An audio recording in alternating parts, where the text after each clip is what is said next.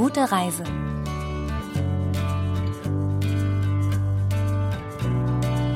Hallo allerseits. Herzlich willkommen zu Gute Reise auf KBS World Radio.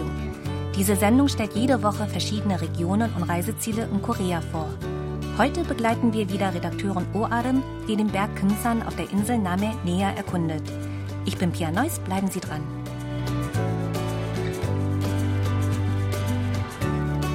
Letzte Woche besuchte Redakteurin Oarem einen buddhistischen Tempel auf dem Berg Kimsan. Heute erkundet sie den Rest des Berges, der mit seinen ungewöhnlichen Felsformationen, Wildblumen und Bäumen zahlreiche Naturliebhaber anzieht. In älteren Zeiten wurde der Berg Kimsan Berg Pogansan genannt. Seine Namensänderung ist auf den Begründer der Joseon-Dynastie Isongge und späteren König Taejo zurückzuführen.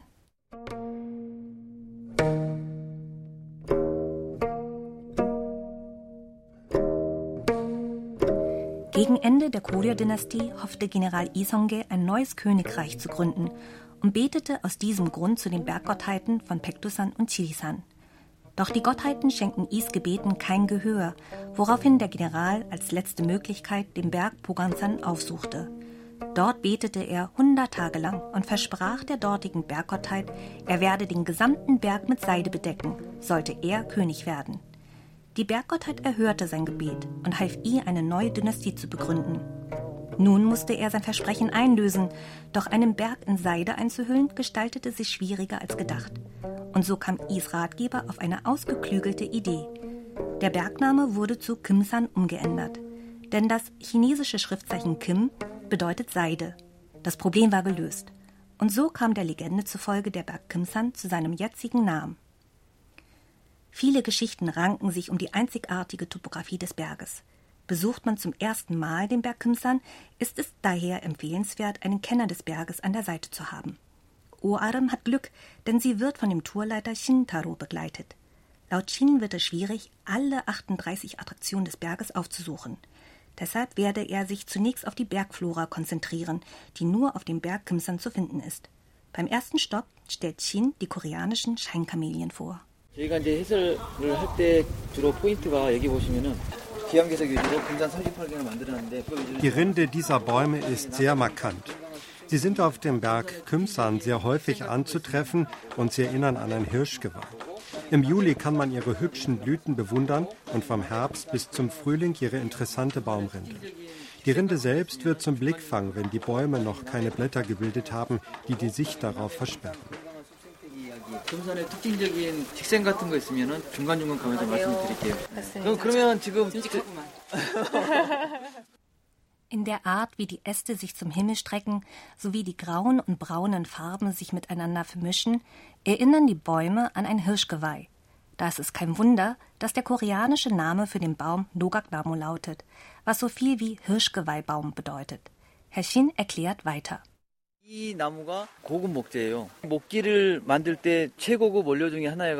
Dieser Baum produziert hochwertiges Holz. Es ist hervorragend geeignet für Gefäße und Utensilien aus Holz. Doch zu viele Bäume wurden gefällt, sodass sie heute zu den seltenen Baumarten gehören. Nur auf Namhae und auf dem Berg Kümsan kann man noch viele koreanische Scheinkamelien sehen. 벌채를 할 수 있는 곳은 다 벌채가 돼가지고 이제 귀한 나무가 됐습니다. 남해에서는 근데 이렇게 큰 나무들을 금산에 자주 볼 수 있습니다. Adam entdeckt eine Pflanze mit runden grünen Knospen im Blätterdickicht. Dabei handelt es sich um den koreanischen Duftschneeball. Diese duftende Strauchart ist vor allem in der unberührten Natur anzutreffen. 어, 나요. 생강처럼 매콤한 냄새가 확 아니 나. 생각 매콤한 냄새가 아니라 생강의 그 알싸한 냄새. 음. 온몸에서 향이 나는 나무입니다. 그래서 꽃차를 담으신 als Adam die Blätter berührt, weht ihr ein starker Ingwergeruch entgegen. Die Blüten des koreanischen Duftschneeballs verströmen einen aromatischen und erfrischenden Duft, weshalb sie auch als Tee zubereitet werden.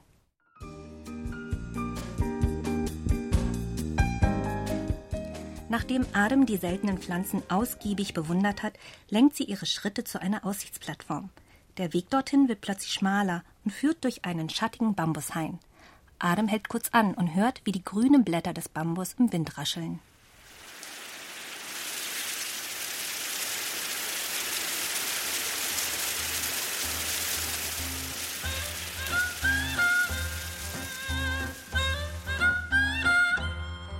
Adam lässt den Bambuswald hinter sich und erreicht den Aussichtspunkt. Er gilt als erste Attraktion der 38 Sehenswürdigkeiten des Berges Kimsan. 너무 멋있어요, 진짜. 저쪽 보이는 곳이 통영 쪽입니다. 저쪽이 통영 쪽이고 저기가 이제 그 창선도 사천시고 여기 지금 섬 하나가 Vom 위에가 Aussichtspunkt hat man einen wunderbaren Ausblick auf das kristallblaue koreanische Südmeer. Etwa 40 Kilometer östlich liegt die Stadt Tongyong und 20 Kilometer westlich die Stadt Yeosu. Doch aus der Entfernung scheinen beide Städte fast nebeneinander zu liegen. Außerdem kann man einige Inseln wie Changson-do oder Yukji-do ausmachen. Obwohl es kein klarer Tag ist, sind die Inseln deutlich zu erkennen. Unter ihnen wird die Insel Sejun-do als die 36. Attraktion des Berges Kimsan angesehen. Man sagt, nur glückliche Kletterer können die Insel sehen. Die seltsame Form der Insel erklärt eine Geschichte.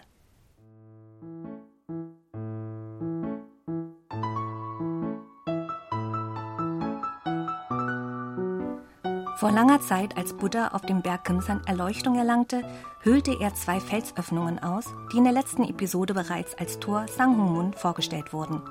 Aus den Felsbrocken baute er sich ein Boot, mit dem er auf das Meer hinausfuhr. Dabei passierte er die Insel Sejundu und ließ ein großes Loch zurück. Am Aussichtspunkt fallen Adam außerdem ungewöhnlich geformte Felsbrocken ins Auge.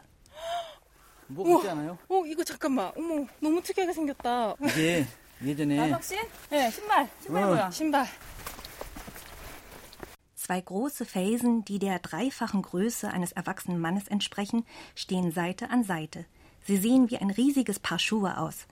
Einer Erzählung nach ließ sich ein himmlisches Wesen auf dem Berg Kimsan nieder, um sich zu amüsieren. Als es Zeit wurde, wieder zum Himmel zurückzufliegen, ließ es seine Schuhe zurück. Wie viel Spaß muss es gehabt haben, dass es seine Schuhe vergaß. Die Felsen wurden Munjangam genannt und gelten als die zweite Attraktion des Berges Kimsan. 예전에 신선이 여기 와서 놀다가 올라가시면서 신발을 깜빡 입고 남학 신을 벗어놓고 올라가셨어요. 한 켤레잖아요. 아, 한 켤레 이렇게 너무 즐거우셨나 보다. 작은 신발처럼 큰 신발. Adam bemerkt eine Inschrift auf dem Felsen. Sie listet die Namen eines konfuzianischen Gelehrten namens Chu Sepung aus dem 16. Jahrhundert und die seiner Freunde auf, die den Berg besucht haben. Der Felsen dient sozusagen als Gästebuch für den Gelehrten und seine Begleitung. Die Landschaft muss sie so beeindruckt haben, dass sie ihre Gefühle auf diese Weise Ausdruck verleihen mussten.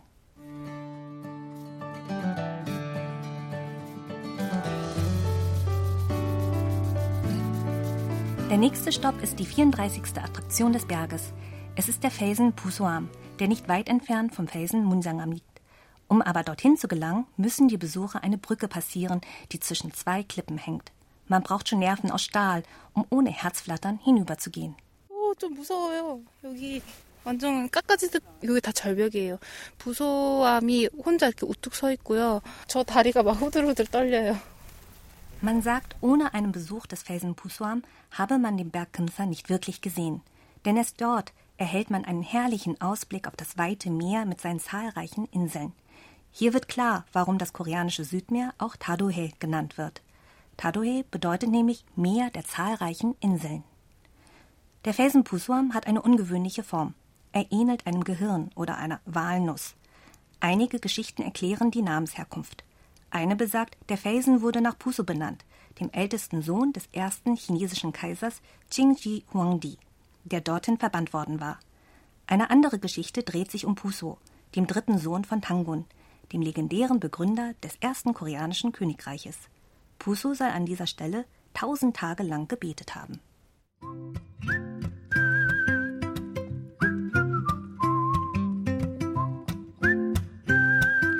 Adam ist nun auf dem Weg zum letzten Stopp ihrer heutigen Tour. Es ist der Felsen Sangsaam, die 27. Attraktion des Berges Kimsan. Der Weg dorthin führt durch eine reizvolle Landschaft mit verschiedenen Wildblumen. 여기 보면 아기자기한 풀들이 군데군데 계속 펴 있거든요. 이 계단 사이사이에도 피어 있는데 하얗고 노랗고 그런 꽃들이 피어 Kleine 있어요. weiße und gelbe Blüten sind hier und da zu sehen. Sie sind so klein, dass man sie leicht übersehen kann. Doch ein näherer Blick lohnt sich. 이 하얀 꽃은 별꽃이라고 하더라고요. 별을 닮은 하얀 꽃 이름도 너무 예쁘죠. 작가님 여기 와보세요. 물망초 있구나 여기. 응. 진짜 작아요. 완전 진짜 새끼손톱만큼. Die weißen Blumen werden Sternblumen genannt. Und bei den zarten blauen Blumen in der Nähe handelt es sich um Vergissmein nicht. 이제 이게 개족들이 풀인데 네. 여기 보면은 이거 보여요? 이거 이거 어, 어디? 이거요? 어머. 꽃이죠? 어머 어머 어머 이쁘다. 저 적별이 쓴 새새끼. Neben dem Vergissmein nicht wachsen Asarum maculatum nakai oder auf Koreanisch Kejuk turipul. Zwischen dunkelgrünen Blättern wächst eine violettfarbene Blume. Die Pflanze ist nach dem Chokturi benannt, einem koreanischen Kopfschmuck für Frauen, der für gewöhnlich bei Hochzeiten getragen wurde. Der nach unten gesenkte Blumenkopf gleicht einer schüchternen Braut, die versucht, ihr Gesicht zu verstecken.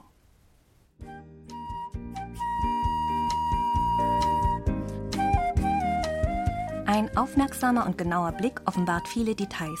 Und so ist es auch mit den Wildblumen, die auf dem Berg Kimsan wachsen.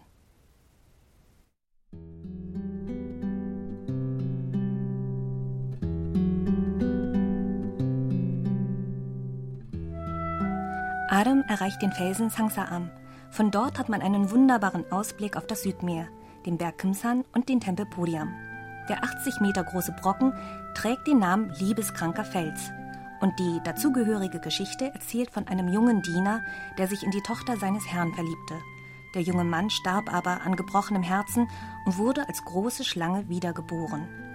Die Schlange suchte das Mädchen im Dorf auf und wickelte sich um sie. Um seine Tochter zu retten, betete ihr Vater zum Berggott. Dieser riet dem Vater, ein Geisteraustreibungsritual an einem Felsen des Berges Kimsan abzuhalten. Der Vater folgte dem Rat und tatsächlich entließ kurz darauf die Schlange das Mädchen und die Schlange stürzte sich von einer Klippe in den Tod.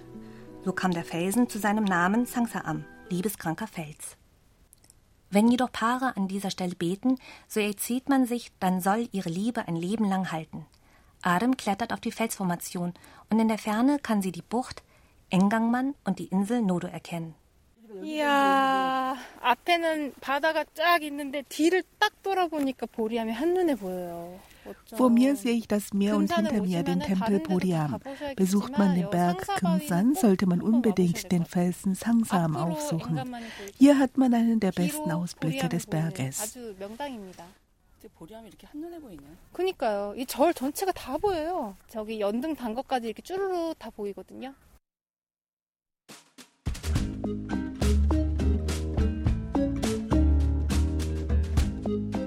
Der Berg Kimsan erinnert an ein naturgeschichtliches Museum mit zahlreichen alten und ungewöhnlichen Felsformationen. Die vielen Attraktionen des Berges werden noch interessanter, wenn man ihre Geschichten kennt. Eine Erkundungstour durch die wunderschöne Berglandschaft Kimsan lohnt sich.